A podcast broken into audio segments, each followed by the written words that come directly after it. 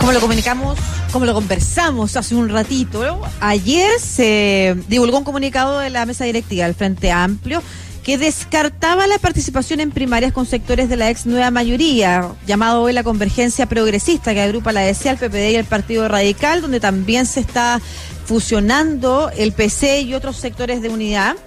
Y señalaba este comunicado además que se trabajará para avanzar en mecanismos de coordinación territorial vía omisiones mutuas. Mucha polémica hubo e incluso muchas figuras destacadas de los partidos del Frente Amplio manifestaron su desacuerdo con esta decisión, entre ellas el diputado de Revolución Democrática Pablo Vidal, a quien tenemos al teléfono. ¿Cómo está Pablo? ¿Cómo está, diputado? Hola, muy buenas tardes. No, Pablo, nomás. Lucía, pelo. Oye, primero que agradable estar contando con ustedes porque la USAR es una universidad no solo importante para Chile, sino que además está ahí en la comuna Estación Central, mi comuna, mi distrito, así que encantado por conversar con ustedes además. Por Muy bien. Gracias. Oye, diputado, ya, eh, primero explíquenos cómo fue que se llega a tomar esta decisión anunciada ayer por la mesa central o mesa directiva del Frente Amplio.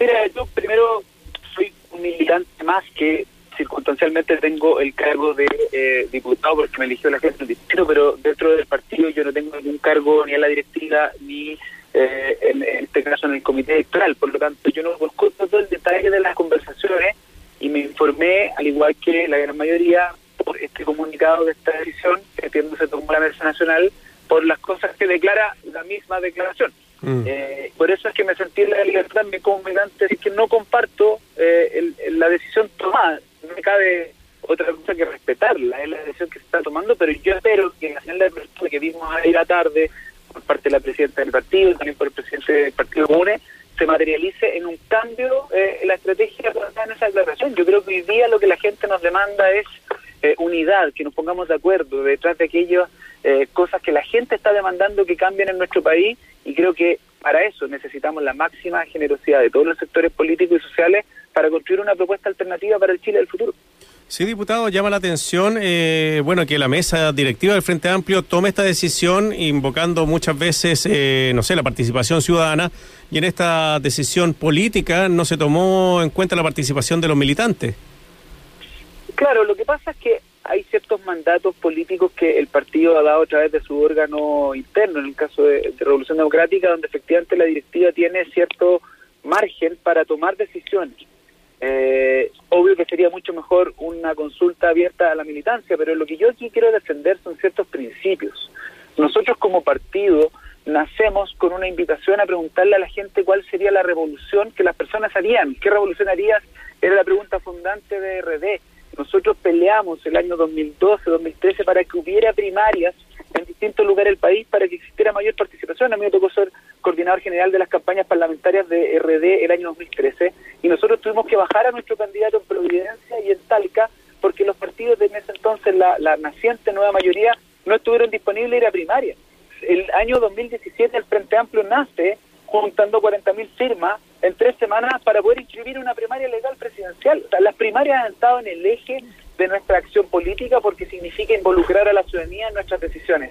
Eso es lo que yo estoy defendiendo, que sea con participación de la gente que podamos decidir cosas tan importantes como quiénes van a ser los candidatos o candidatas a alcaldesa de cada una de las comunas del país. Las elecciones municipales son muy, muy importantes y a mí me gustaría que tuviéramos candidaturas únicas de la oposición para enfrentar a la derecha el 11 de abril y preferiría que esas candidaturas las elija la gente a través de primaria y no en negociaciones entre los partidos. Sí, ¿le, parece que hubo cierta, y lo digo porque usted, la diputada Natalia Castillo también, y mucha gente en las redes sociales que se dicen militantes de diversos partidos de, eh, del Frente Amplio, se sorprendió igual como usted con esta declaración? O sea, como usted lo señala, ni siquiera se anunció primero a los militantes no solamente no se consideró que quizás esta era una decisión que debía ser tomada eh, más con las bases directamente, con una participación más directa, sino que además se les sorprende con esta declaración. ¿Les parece que hubo un error en ese procedimiento? Mire, como decía antes, hay ciertos mecanismos que le hemos dado a la directiva de los partidos para que tomen decisiones y claro, siempre las comunicaciones se pueden mejorar. Si a mí lo que me llama la atención no es tanto aquello como la decisión que se toma. Acá lo que yo cuestiono es que la decisión que se está tomando pone en relevancia la identidad política de nuestras coaliciones. Y digámoslo con claridad, por supuesto que somos distintos. El Frente Amplio no es lo mismo que la DC. No representamos lo mismo que Unidad por el Cambio o que la Convergencia Progresista. Eso está muy bien y yo voy a defender en ese sentido la identidad del Frente Amplio, que es un proyecto político diferente. Si el punto es por qué esa diferencia es válido zanjarla en un pacto por omisiones y no va a ser válido, o mejor, zanjarla a través de un pacto de primaria. Eso es lo que explicara lo del pacto por omisiones para, para muchas personas que no conocen ese término.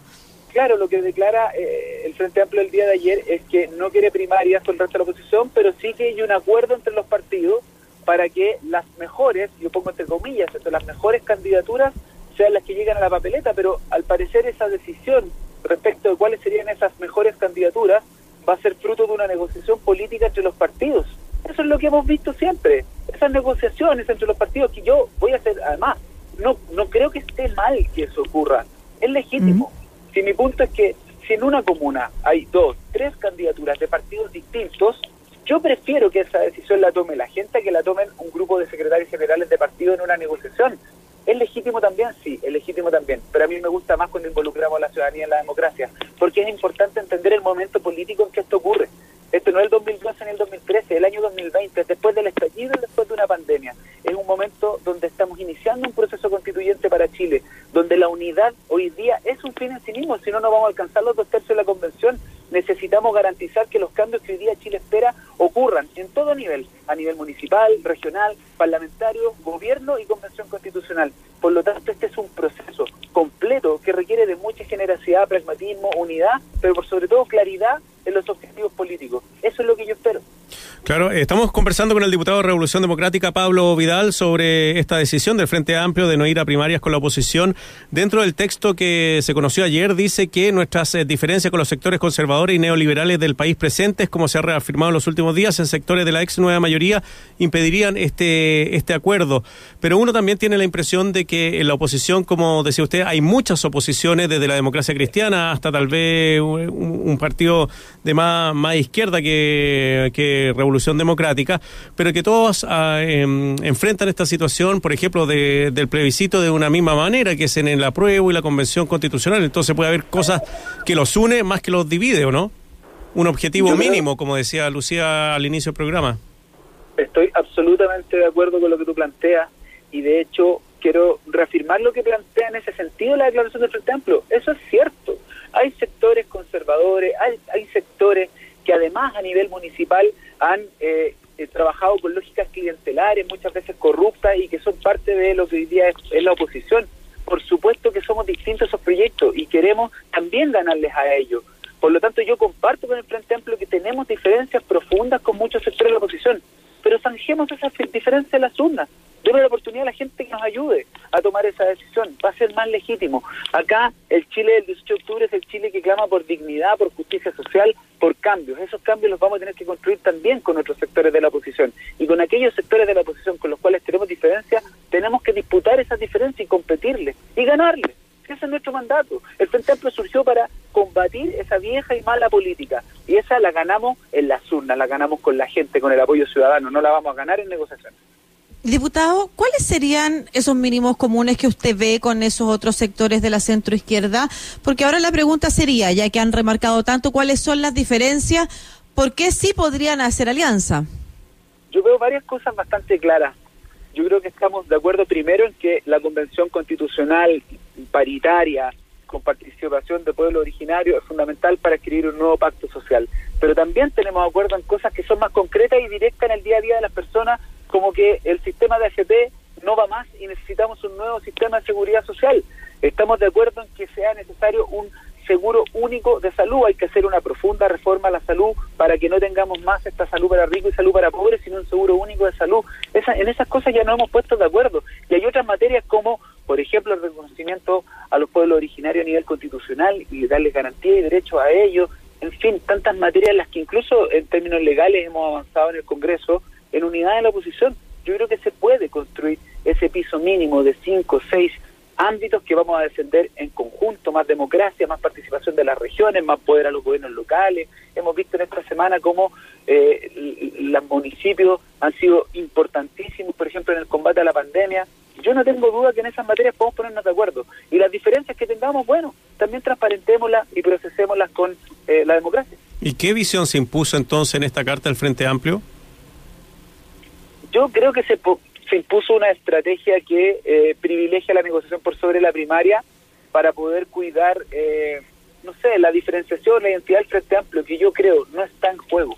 La gente sabe perfectamente que desde el Frente Amplio somos distintos, hay gente que eso le gusta, hay gente que no, y eso es legítimo, pero yo creo que eh, en eso hay un error. Pero insisto con lo que dije al comienzo, tengo la mm. esperanza de que pueda haber un cambio en las próximas horas a partir de las declaraciones de algunos presidentes y presidentas del Frente Amplio, de que se puedan abrir nuevamente las conversaciones y ojalá tener ese acuerdo de primaria que nos permitan abrir la democracia. Sí, de hecho, ayer en la noche me contestó el presidente del Partido Comunes, Jorge Ramírez, diciéndome que todavía están esperando que, mm, que la nueva mayoría, fue una declaración que me extrañó igual, porque me dice que la mm. ex nueva mayoría cambiara algunas cosas que les permitieran llegar a acuerdo. Yo le consulté por qué entonces habían sacado la declaración antes de cerrar las conversaciones. ¿De qué depende ese cambio de decisión en el Frente Amplio? Mira, Lucía, yo voy a, sincerarte que tú hiciste esta consulta ayer varias veces en el día y entonces yo le hiciste a mi tweet y no te contesté porque no tengo la respuesta.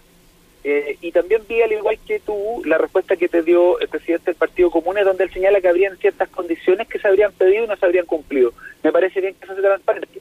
¿Cuáles son las condiciones que estamos pidiendo? Y si efectivamente son los otros partidos los que eh, insisten con que los alcaldes en ejercicio no pueden ir a primarias o insisten en, defender a personas que tienen eh, problemas reñidas con la probidad, entonces yo voy a respaldar la decisión de no construir acuerdo con esos partidos.